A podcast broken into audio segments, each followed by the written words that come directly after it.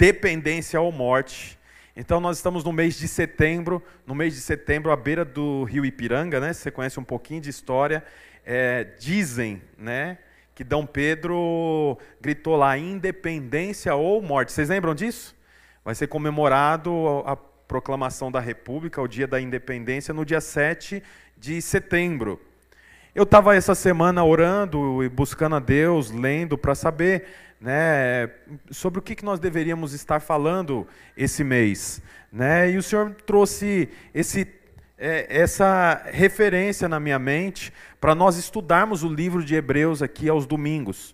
O livro de Hebreus são é, 13 capítulos. Né? Logicamente, nós não vamos é, conseguir falar sobre o livro todo nos quatro domingos, mas nós vamos falar sobre ele, né, à medida do possível, nós também podemos aumentar para mais domingos, né, mas eu sei que Deus vai falar muito ao seu coração, e está aí um baita motivo, né, ou melhor, um baita propósito para você ler a Bíblia na sua casa. Muitas pessoas têm dificuldade de ler a Bíblia em casa, têm dificuldade de ler a Bíblia, né? Seja em qualquer lugar. Está aí um bom motivo para você ler. No meu Instagram respondi uma pergunta falando sobre esse tema. Ontem eu estava no SIC, nós tivemos o culto lá no SIC, e uma das irmãs me procurou e falou: Pastor, ainda bem que você falou sobre o livro que você vai estar tá pregando, porque eu já comecei a ler ele. Então comece a ler o livro de Hebreus. E eu quero aproveitar aqui e abrir uma observação. Eu vou estar tá respondendo perguntas sobre o livro de Hebreus aos domingos. Antes, do, antes de eu começar a pregar, eu vou responder algumas perguntas. Portanto, se você tiver dúvida sobre o livro de Hebreus, enquanto você estiver lendo, me manda a pergunta e eu vou responder aqui no culto, aos domingos, e também vou responder na rede social. Tá bom, gente? Então, leia e vá fazendo anotações e faça perguntas para mim. Eu coloquei ainda Hebreus, dependência ou morte, porque enquanto o mundo fala sobre independência, nós vamos na contramão do mundo e nós pregamos sobre ter dependência. Porque se eu não tiver dependência de Deus, eu estou morto. O livro é, de Hebreus, ele fala sobre a superioridade de Cristo. Inclusive, deixa eu te falar aqui, ó no livro de Hebreus aparece 13 vezes a palavra superior.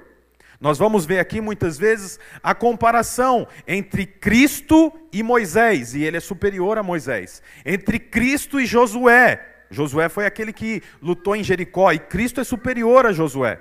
Nós vamos ver aqui também Cristo sendo superior aos anjos, e nós vamos ver isso ainda hoje sobre os anjos.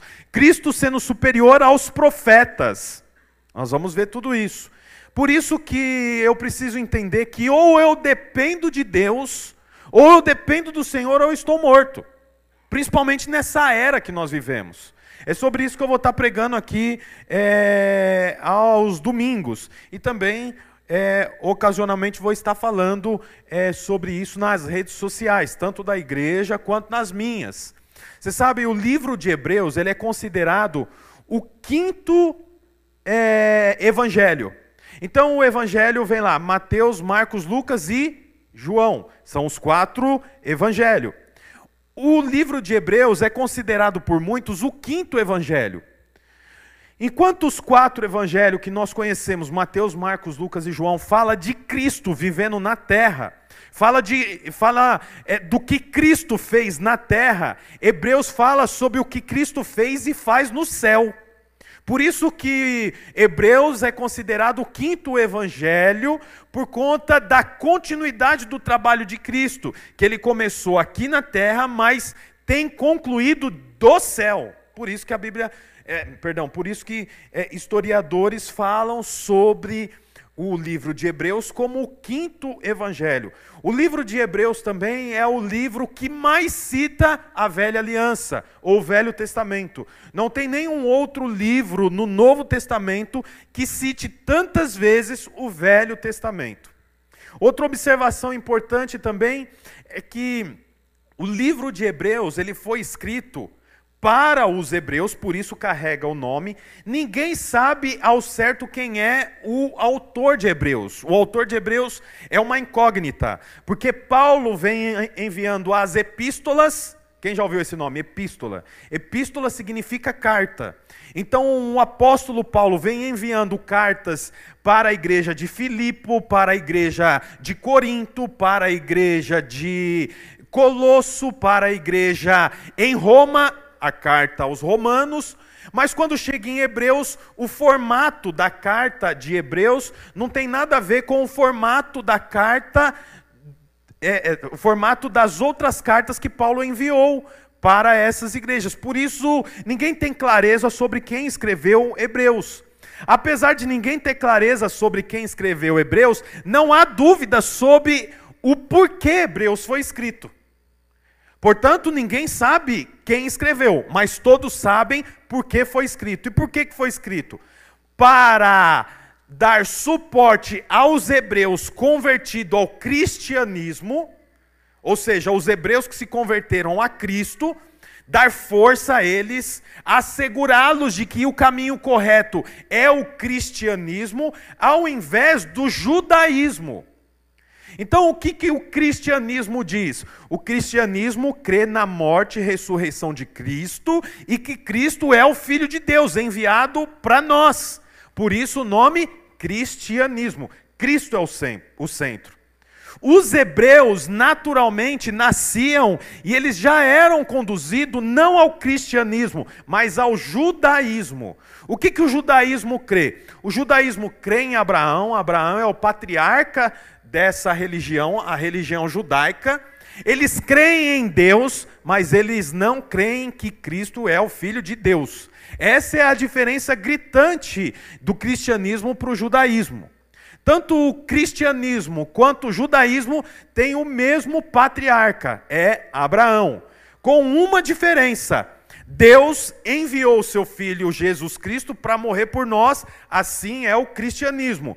O judaísmo crê em Deus, mas não acredita que Cristo já veio. Portanto, é, o livro de Hebreus é escrito e endereçado aos hebreus para fortalecê-los, fortalecê-los, dizendo: Cristo já veio.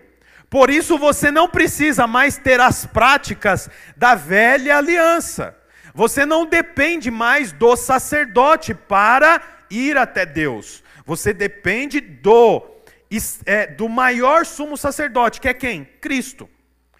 Um, su, um sacerdote superior. Mais uma vez, a palavra superior aparece o tempo todo. Então, essa é a pregação contida em Hebreus. Eu quero ler o capítulo 1. Eu só dei aqui uma introdução para que você entenda. Eu não vou ler o capítulo todo, eu vou ler só os três, os quatro primeiros versículos. Acompanhe aí na sua Bíblia.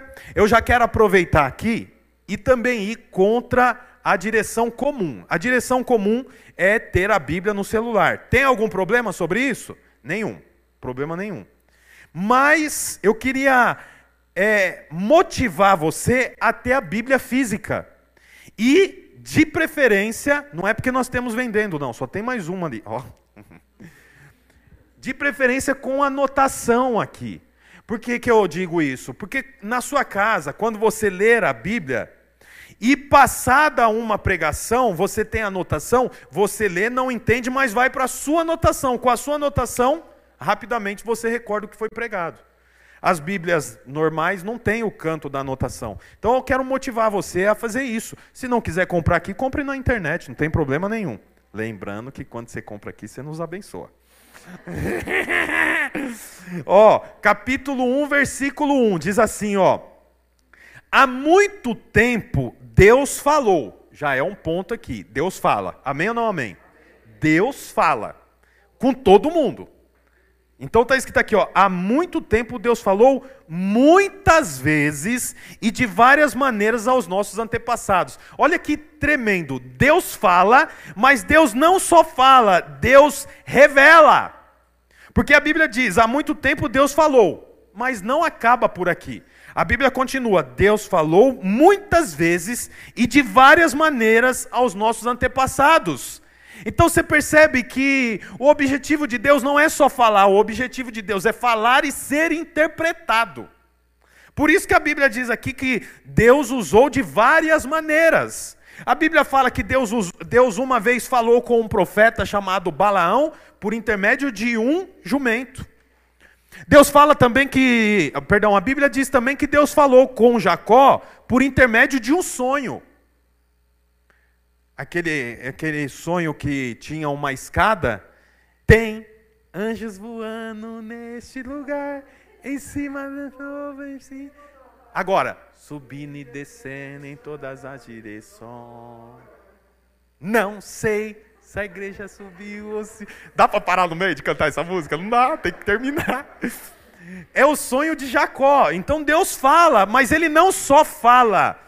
Não é como o seu professor lá do ensino fundamental, que ele vai falando, falando, escrevendo, escrevendo, escrevendo, você copia, ele pega, sai da sala e vai embora. O objetivo não é só falar, o objetivo é falar e ser interpretado. Por isso a Bíblia fala: há muito tempo Deus falou, muitas vezes. Por isso, deixa eu te falar uma coisa: Deus já falou com você muitas vezes. E quando Deus fala, Ele não espera só que você o ouça, Ele espera que você tenha a revelação do que Ele está falando. Aí o texto continua aqui, de várias maneiras, com os nossos antepassados, por meio dos profetas, mas nesses últimos dias, esses últimos dias não é os últimos dias do fim do tempo, é os últimos dias que diz respeito à nova aliança. Os últimos dias diz respeito a tudo que aconteceu depois de Jesus ter morrido na cruz. Então ele diz: há muito tempo eu tenho falado e tenho falado de uma forma que vocês compreendam, de muitas maneiras. Mas, nestes últimos dias, falou-nos por meio do Filho. Você sabe, o livro de João, por exemplo, ele busca revelar a Deus como o Verbo, é o primeiro capítulo. Como o que, que diz no primeiro capítulo? E ele era o Verbo, e o Verbo estava com ele, e o Verbo se fez carne habitou entre nós. Então, em João, Jesus é o Verbo. Se nós formos estudar os evangelhos, para cada, cada livro, Jesus foi revelado de uma forma. Então, eu quero ver aqui só um, para mim não falar errado. Você vê, em, em Mateus, Jesus é revelado como rei. Tanto que lá em Mateus a genealogia de Jesus começa a partir de Davi. Pode ver, Mateus capítulo 1. Olha, Mateus 1, 1, põe aí. Registro da genealogia de Jesus. Ele, filho de Davi. Começou em Davi, por quê? Porque Davi era rei. Portanto, Mateus revela Jesus como rei. Marcos revela Jesus é como servo. E assim por diante. Mas em Hebreus, em Hebreus Jesus é revelado como filho. Fala o tempo todo de Jesus como filho. Portanto, olha, deixa eu te falar, nos profetas, velha aliança, Jesus foi revelado de uma forma, era como o Senhor queria se revelar, é a maneira que o Senhor se revelou. Lembra, o Senhor não só fala, mas ele quer ser revelado. Em Mateus, ele foi revelado como rei é, em João como verbo, mas em Hebreus como filho. E essa é a última revelação. A última revelação, como diz aqui, ó, mas nesses últimos dias falou-nos por meio do filho. Você sabe a última revelação que nós precisamos ter é que Jesus é filho de Deus. Por isso que eu disse, o livro de Hebreus é uma resposta aos hebreus que um dia se converteu, mas que colocou em dúvida sobre Cristo ser realmente o Filho de Deus. Então eles estavam se voltando para o judaísmo. Lembra que eu falei no comecinho? Portanto, o livro de Hebreus reforça a fé dos judeus em relação a Cristo. Por que, que eu estou lendo sobre esse texto ou sobre esse livro nos dias de hoje? Porque talvez a sua fé tenha sido enfraquecida. E você não tem olhado para trás querendo voltar a ser um judaizante, porque você nunca foi um judaizante. Mas pode ser que você está olhando para trás e pensando que vale a pena voltar a ser o que você era antes de ter encontrado Jesus. Os dias são maus, a política não ajuda, a economia não ajuda, de repente o seu marido não ajuda, a sua esposa não ajuda. De repente o seu filho não ajuda, o desejo que você tem não ajuda. Eu quero motivar você, olhe para o filho. Porque olhar para o filho reforça a sua crença. É isso que o autor de Hebreus está querendo dizer. E olha a continuação. Nos últimos dias falou-nos por meio do filho, vírgula, a quem constituiu herdeiro de todas as coisas e por meio de quem fez o universo. Olha que interessante. Então a Bíblia está dizendo aqui que Cristo é o herdeiro. Você sabe, se nós continuarmos lendo aqui, a Bíblia vai falar para nós que nós estamos em Cristo e estamos assentados com Cristo à direita do Pai. Quem já ouviu esse texto? Que nós estamos à direita do Pai.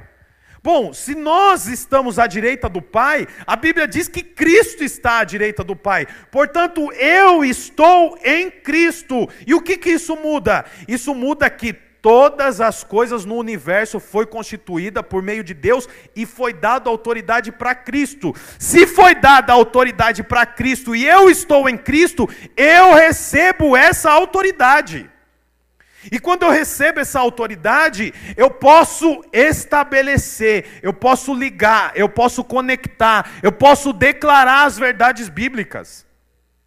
Você sabe, você está num lugar privilegiado. O lugar que você está é em Cristo. E a Bíblia diz aqui que Cristo é aquele que foi estabelecido como o representante de Deus na terra. Se você está em Cristo, você é representante do do Deus Todo-Poderoso na terra. Representantes do Deus Todo-Poderoso na terra, ele tem a, a, um nome a zelar, e o nome que ele tem a zelar não é o dele. É como quando um embaixador está num país que não é o dele. Então, nós temos a embaixada americana. Alguém já foi na embaixada americana aqui? Embaixada americana, se eu não me engano, no Brasil tem três: uma em Brasília, uma em São Paulo e uma na, em Minas, Belo Horizonte, naquela região. Você sabe, lá é onde você tira o visto. Então você leva o seu passaporte. Passaporte é um documento como um RG. E aí você vai na embaixada. Lá na embaixada eles fazem algumas perguntas e então ele diz: "Você pode entrar no meu país". Aí ele carimba. Interessante é que lá na embaixada não tem um funcionário brasileiro, todos os funcionários são americanos. Quando você vai fazer a entrevista, eu já fui, você fala por um microfone e tem uma janela, um vidro, parece um guichê de. de. Está, é, quando você paga lá na estrada. Hã? Pedágio.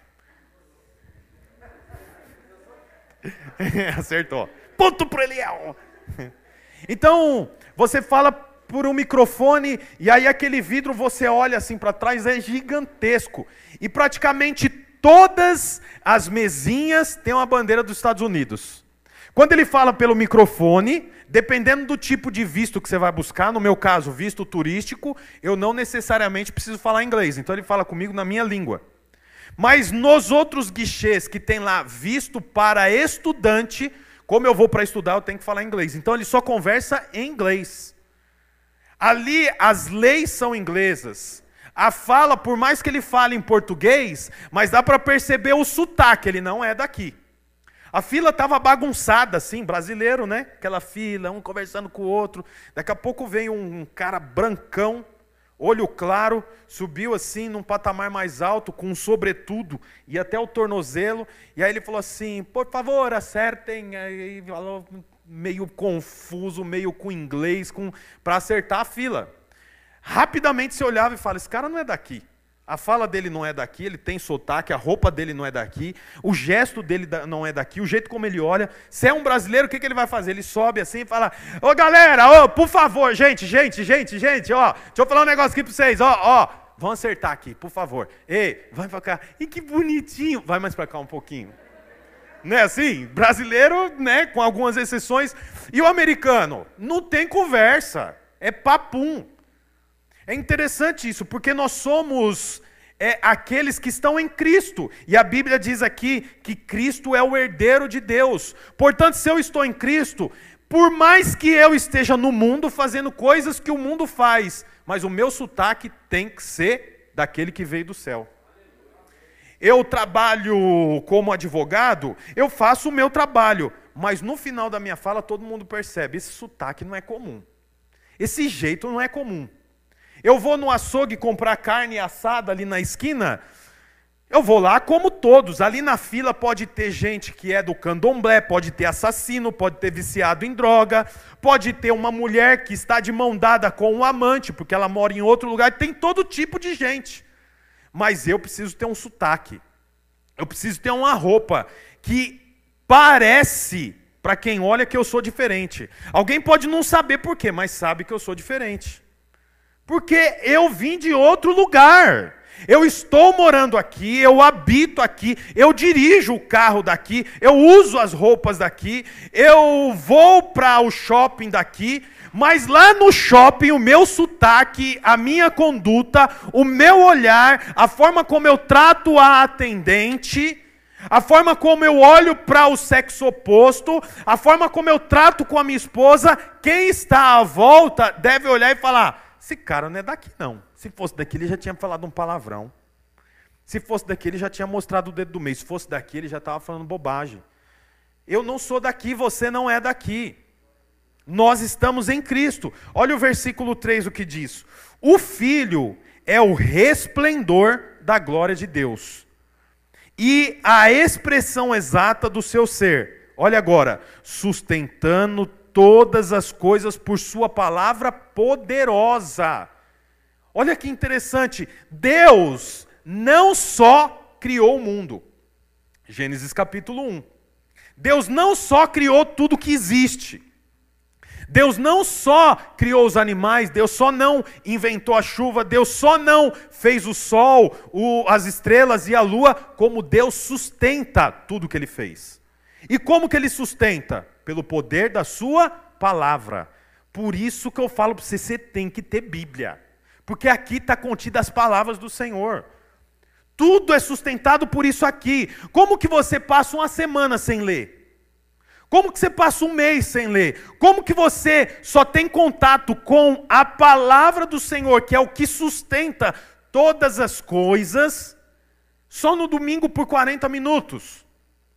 Você vê, o Senhor não só criou todas as coisas, mas Ele deu equilíbrio. Sustentar é equilíbrio. Olha, pode parecer que vai cair, mas não cai, porque está sustentado. Sustentado pelo quê? Pela, pela, pelo dinheiro? Não. Sustentado pela política? Também não. Sustentado pelo sexo? Não. Sustentado pelo quê? Pela palavra. E qual palavra? A palavra de Deus. É, Hebreus 1:1. Há muito tempo Deus falou. E com essa fala, tudo foi criado, mas não foi apenas criado, é sustentado pela palavra. Por isso que eu quero dizer para você, como que você dá conta de passar uma semana sem ler a Bíblia?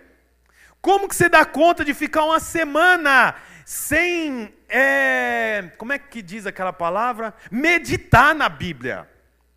Porque é interessante, nós não passamos, pode acreditar, nós não passamos duas horas sem olhar para o nosso celular.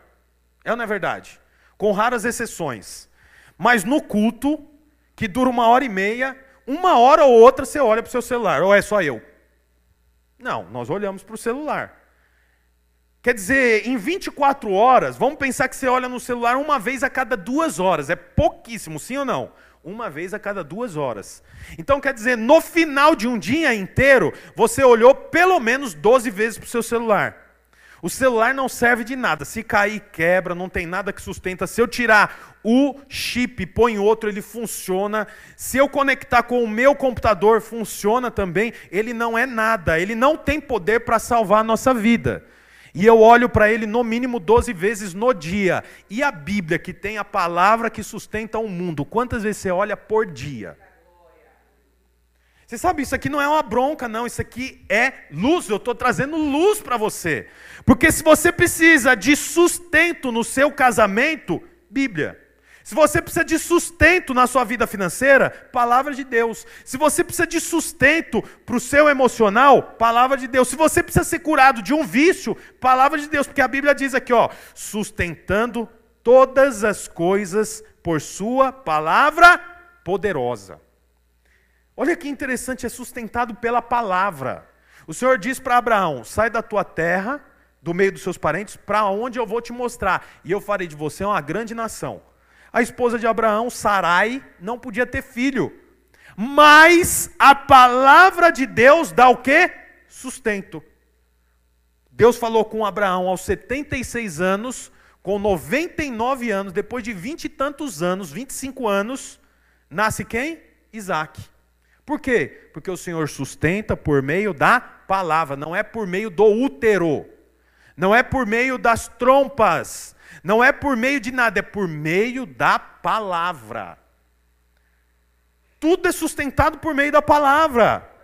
Por isso que o autor de Hebreus fala com os hebreus: olha, você não precisa mais voltar para o judaísmo, vai para o cristianismo. Ó, continuação.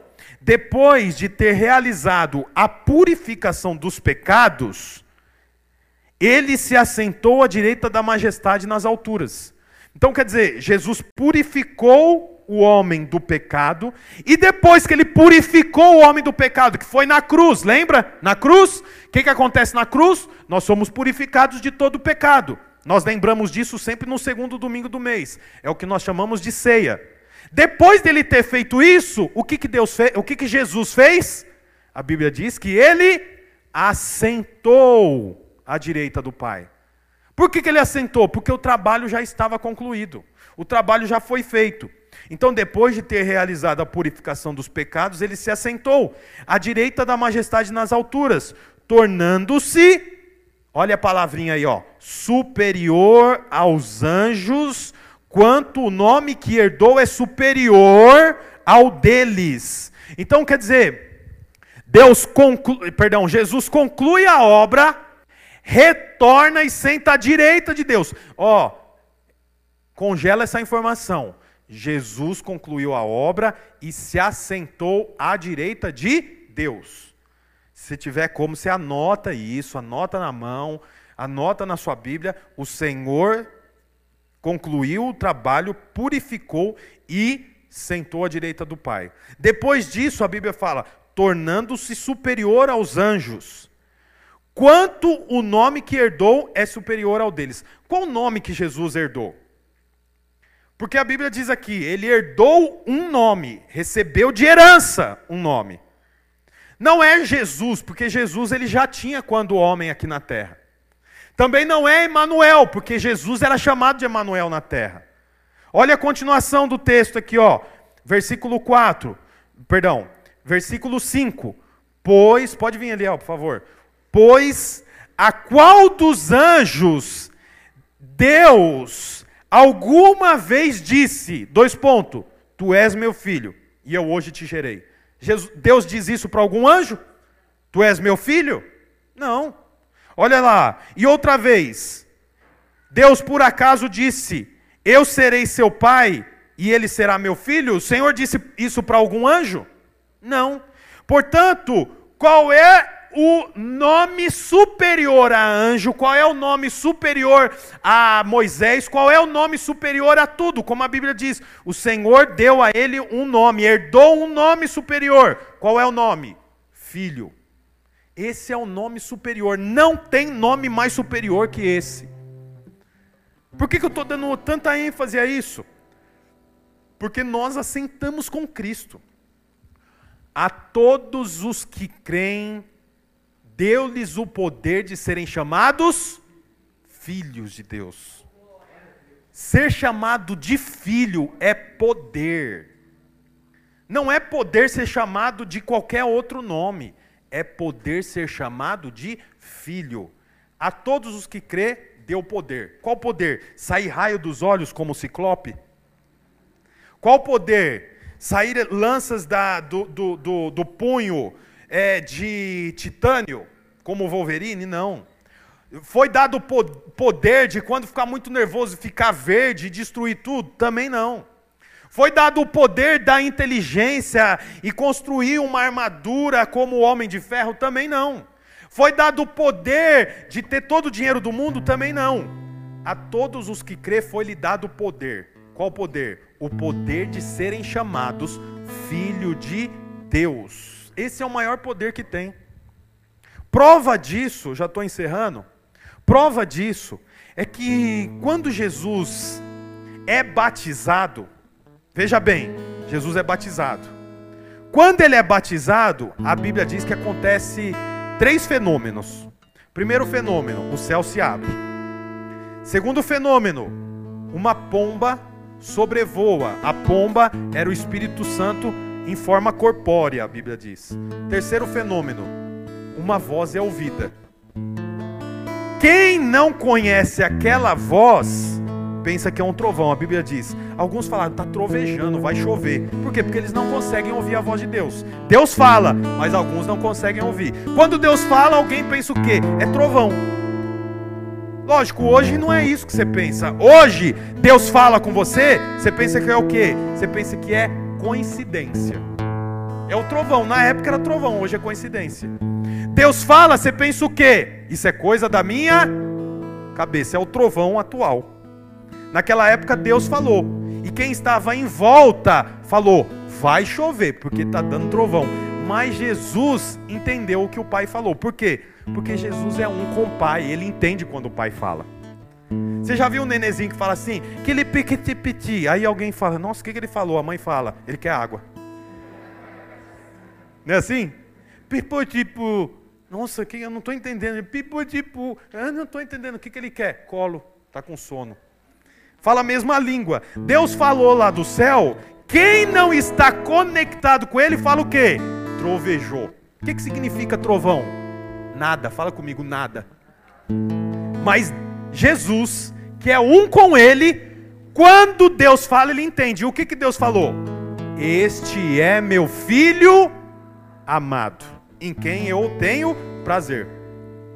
Depois de Jesus ser batizado, a Bíblia diz que ele já saiu e foi para o deserto. E ficou de jejum. Por quantos dias? 40 dias. No último dia, quem que aparece? Fala, o diabo diabo apareceu. Aí o diabo falou o quê? Se você realmente é filho, transforma a pedra em pão. Jesus responde: Nem só de pão viverá um homem, mas de toda palavra que sai da boca do Pai. Por quê? Porque ele estava alimentado com o que aconteceu no batismo. Porque Deus fala. Primeiro versículo: Deus falou. Primeiro versículo de Hebreus.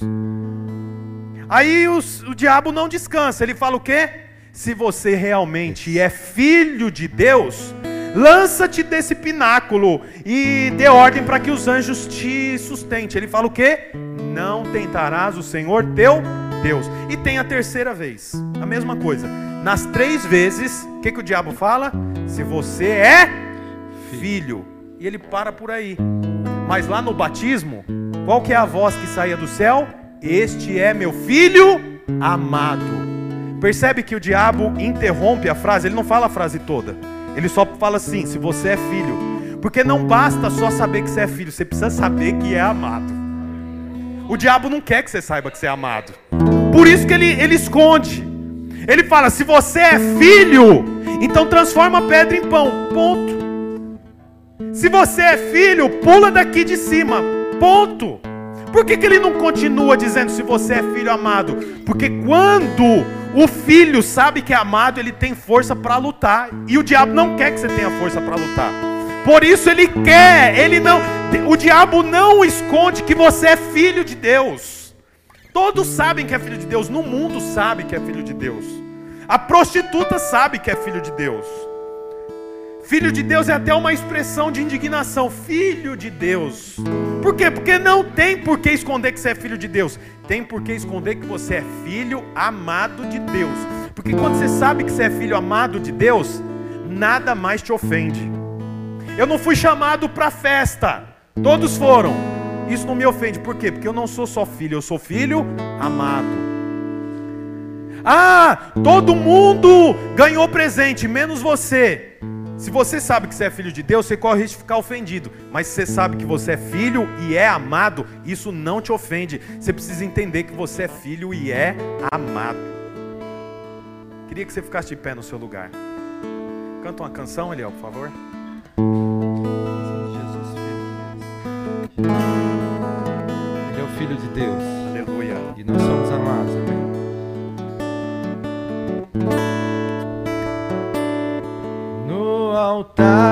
adoração seja sempre exaltado, Jesus, Filho de Deus.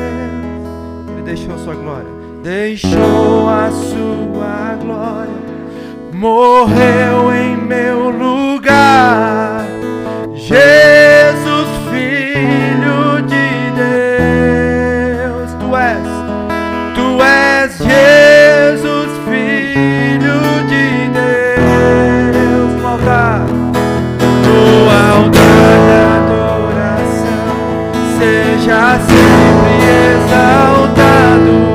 Pode, levante as suas mãos.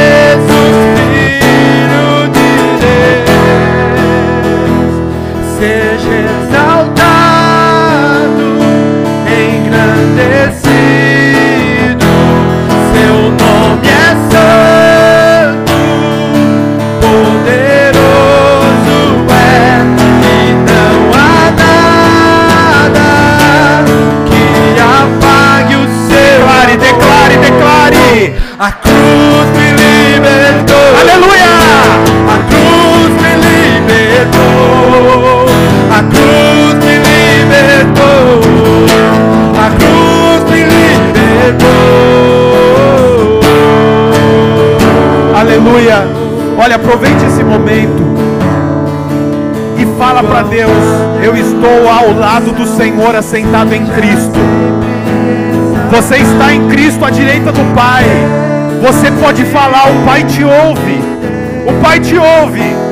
Eu queria fazer uma pergunta aqui. Eu estou sentindo no meu coração quantas mulheres aqui querem ser mães e não conseguem engravidar. Levanta a mão. Uma. Tem mais alguém? Eu queria pelo menos cinco meninas em volta da Dani aqui. De, a- da- não, não as amigas de São Paulo. Nenhuma amiga de São Paulo que veio de São Paulo.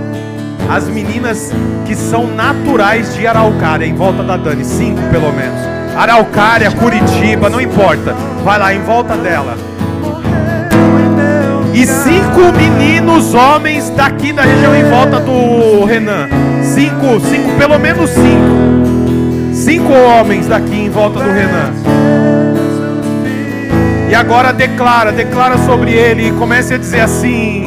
Come, fecha a rodinha, fecha a rodinha, fecha a rodinha. Comece a dizer assim: Senhor, ele está à direita do Pai. Põe o Renan no meio da roda, no meio. Comece a declarar, fala: Senhor, ele está sentado à direita do Pai. Dá para ele, dá para ele, dá para ela, dá para ela. E a igreja estende as mãos para cá e declare: Dá para eles, dá para eles, Senhor, porque eles estão à direita do Pai. Eles estão à direita do Pai. Eles estão à direita do Pai. Dá para eles, Senhor. Dá para eles. Dá para eles um filho, Senhor. Ore, ore, ore. Fala para Deus. Senhor, nós queremos ver o milagre do Senhor, Pai. Nós queremos testificar do milagre do Senhor. Nós queremos testificar do milagre do Senhor. Em nome de Jesus. Em nome de Jesus. Em nome de Jesus. Olha, juntos em uma só voz, nós vamos dizer: gere em nome de Jesus. É isso que nós vamos dizer: gere em nome de Jesus. Eu vou contar até três, e depois que eu falar já, nós, como uma só voz, vamos dizer: gere em nome de Jesus. Um, dois, três e já. Gere em nome de Jesus. Aleluia, aleluia, glória a Deus. Volta para o lugar de vocês. Eu queria saber aqui quem precisa de uma cura física. Não precisa dizer o que é, uma cura física. Quem precisa de uma cura física, levanta a mão. Amém. Tem um irmão lá, fica com a mão levantada. Você que precisa de uma cura física, levanta suas mãos. Ali o Adriano também. Amém. Ó, eu quero uma rodinha de cinco pessoas ali com aquele irmão. Cinco pessoas ali em volta dele. Não importa se é homem ou mulher, faz uma rodinha ali. Cinco. Vamos, gente. Qualquer um, qualquer um, faz uma rodinha. Isso. E aqui com o Adriano, ele está com o nenezinho ali ó, no colo, cinco em volta do Adriano ali. Aleluia. Comece a declarar, fala assim: você está à direita do Pai. Você tem acesso a Deus. Rodinha, faz uma rodinha, uma rodinha, fecha. Você está à direita do Pai, você tem acesso a Ele. Seja curado em nome de Jesus, seja curado em nome de Jesus. Nós pedimos para que o Senhor faça um milagre. Nós declaramos em nome de Jesus cura física. Nós declaramos cura emocional. Nós declaramos cura do Senhor em nome de Jesus. Estende suas mãos para lá, irmãos. E nós vamos falar igualmente, juntos. Depois que eu falar já, nós vamos falar: seja curado em nome de Jesus. Um, dois, três e já. Seja curado em nome de Aleluia, glória a Deus. Quem aqui precisa de emprego? Está desempregado? Levante as mãos. Alguém desempregado aqui? Amém. Tem um irmão desempregado, quem mais? Mais ninguém? Aleluia. Então, Luiz, Ângela, faz um, um círculo aqui. Jean, faz um círculo aqui em volta desse irmão aqui. Aleluia. Vai lá, Renan, junto. Senhor, nós declaramos, Ele está à direita do Pai, à direita do Pai, Ele tem acesso, Ele tem acesso. Nós declaramos emprego sobre Ele, nós declaramos que Ele é filho e não só filho, mas Ele é amado. Por isso, em nome de Jesus, nessa hora nós intercedemos e declaramos: Ele arrumará o emprego e um bom emprego em nome de Jesus. Todos estende a mão para cá e declare. Depois que eu falar já, você vai dizer: É. Abre as portas de emprego em nome de Jesus. Abre as portas de emprego em nome de Jesus. Um, dois, três e já. Aleluia, aleluia. Aplauda o Senhor. Amém. Amém. Olha, essas três, esses três pontos eu tive direção de Deus aqui para fazer. Mas talvez você precisa de um casamento restaurado. Eu declaro, seu casamento é restaurado. Você é filho amado. Talvez você precise aumentar o faturamento do seu comércio, da sua empresa. Eu declaro em nome de Jesus, o Senhor já te deu. Eu não sei o que você precisa, mas você é filho amado. Peça ao Senhor e tudo que pedir lhe será dado se pedir com fé. Amém? Senhor, nós te agradecemos, Pai, por esse tempo. Louvamos ao Senhor, Pai, pela tua revelação e em nome de Jesus que nós possamos entender que ou nós temos dependência ou a única coisa que nós teremos será morte. Nós queremos em nome de Jesus comer do livro de Hebreus por esse período em nome de Jesus. Amém. Amém, gente. Pode aplaudir o Senhor.